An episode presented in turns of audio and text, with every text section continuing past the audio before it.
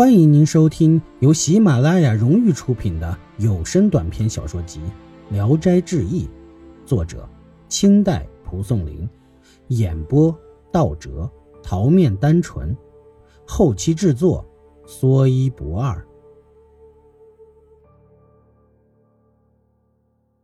王兰，丽金县有个叫王兰的人，生疾病死了。阎王复查生死簿，王兰不该死，是鬼族错把他抓来了，就责令鬼族送他还身。但王兰的尸体已经腐烂，鬼族怕他不能还身，阎王治罪，就与王兰商量说：“那个人成了鬼受苦啊，鬼成了仙就享乐，只要有乐享，何必还再生为人呢？”王兰认为很对，就同意了。小鬼对王兰说：“这地方有个狐狸，成天炼丹，现在已经炼成。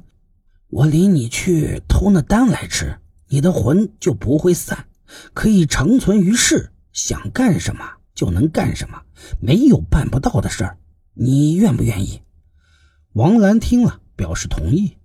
那鬼族就领王兰走进一个高大的院落，见院内楼阁整齐，清静优雅。静悄悄的，一个人也没有，只有一只狐狸在月光下仰头朝天，从口中呼出一粒丹丸，径直飞入月中。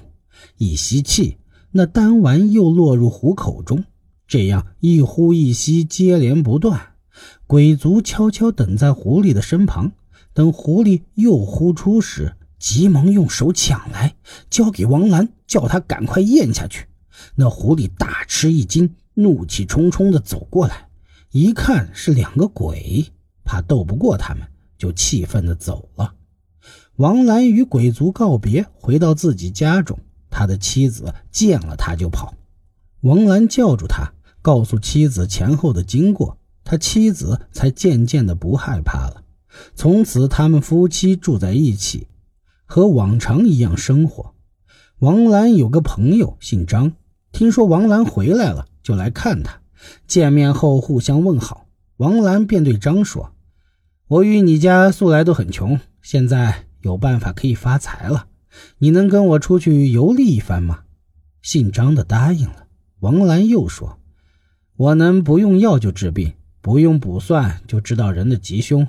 我想现原形，又恐认识我的人害怕，所以我只有附在你的身上。”咱两人在一起才能办事儿，你说行不行？姓张的又答应了。于是两人当天就打点行装出发了。他俩到了山西地界，听说当地一个财主的女儿生了疾病，眼看要死了，前后不知请过多少医生术士都没治好。姓张的带了王兰的魂，访到了财主家，自称有办法治病。保证起死回生。这个财主只有一个女儿，爱如掌上明珠，治病心切，愿出千金报答。姓张的要求看小姐的病，随财主到了小姐房里，见女子躺在那里，双眼紧闭，掀开被子，用手摸摸身子，也没有知觉，和死了一样，只剩下一口气。王兰附在姓张的身上说。这女子的魂已出舍了，赶快找回来。于是姓张的就告诉财主：“你女儿十分危险，但能治好。”财主问他：“需要什么药？”姓张的说：“什么药也不要，是小姐的魂儿跑了，我已派神仙去找了。”过了一个时辰，王兰回来，附在姓张的耳朵上说：“女子的魂儿已找回来了。”姓张的请财主再进屋内看看，他又摸了一下女子，一会儿女子伸了伸腰，一下就睁开眼了。财主大喜，马上安慰女儿，并问她情况。女子说：“前几天我去园子里玩，见一个少年用弹弓打麻雀，几个人牵着高头大马跟在他后面，我急着想躲起来，被他们挡住了。少年拿弓给我，教我打弹弓。”我觉得害羞，说了他几句，他就捉我上了马，笑着对我说：“我乐意与你玩，你不要害羞。走了几里路，进了山，我在马上一面喊一面骂。少年生气，把我从马上推下来。我想回家，又找不到路。正没办法时，一个人来捉住我的胳膊，一路小跑，转眼就到了家。只觉恍恍惚惚，像做了个噩梦。财主一听，认为太神奇了，果然拿出了千金作为报酬。王兰与姓张的当夜商量，把得到的千金报酬留下二百两作为他俩的路费，余下的全部由王兰送回家去，交给王兰的儿子，再命儿子给姓张的妻子三百两。王兰办完了。当夜又返回来，第二天与财主告别时，财主不见姓张的带着那千金，觉得他更加神奇，又送了些重礼给他。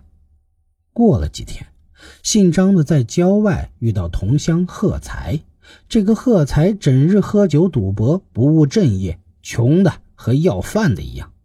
贺才听说姓张的有发财的法术，得了许多金钱，就到处找他。王兰暗中劝姓张的稍稍给贺才几个钱打发他走，可是贺才改不了老毛病，十天就把钱用光了，还要来找姓张的。王兰已经知道了，就再次对张说：“贺才放荡疯狂，不能常与他相处，旨意给他些钱叫他走，恐惹祸还少啊。”过了几天，贺才果然又来找姓张的。强要和张合作，张就对贺才说：“我就知道你还会来找我。你天天酗酒赌博，千金也满足不了你的无底洞。你要是真心改过自新，我就给你一百两银子，你自谋生路。”贺才高兴的满口答应。姓张的就倒了倒口袋的钱，都给了贺才。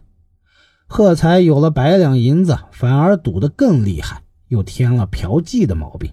挥金如土，县里的衙役见他花钱那么容易，怀疑他的钱来路不明，就逮捕了他。贺才到大堂被拷打审问，受刑不过，就说了实话，供出了钱的来历。县官派人带着贺才去捉那姓张的。几天后，贺才棒伤溃烂，死在了路上。但贺才的魂儿还是没有忘记那姓张的，又去找到他附在他身上。与王兰在了一起。一天，张、贺、王三人聚在烟堆喝酒，贺才醉了，大喊大叫。王兰制止他，他不听。正遇上巡方御史从这里经过，听到有人大叫，就命人搜查，抓住了那姓张的。张害怕，就说了实话。御史听了大怒，打了张一顿板子，并写了牒文报告给神灵。御史当夜做了个梦，见到金甲神人，告诉他：“经查，王兰是无辜而死，今为鬼仙，从医也是人术，不能按妖媚之罪。今奉上帝旨意，授为清道士。贺才邪荡，已罚他到铁围山。张某无罪，应即释放。”御史醒来，觉得好生奇怪，就按梦中神人所说，放了那姓张的。